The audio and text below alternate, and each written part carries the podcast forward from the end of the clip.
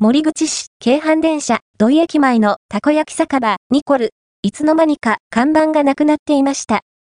2024年2月中旬、京阪電車、土井駅前にあったたこ焼き酒場、ニコルの看板がなくなっていました。たこ焼き酒場、ニコルは、2021年6月にオープンされ、たこ焼きやベビーカステラなどを販売されていました。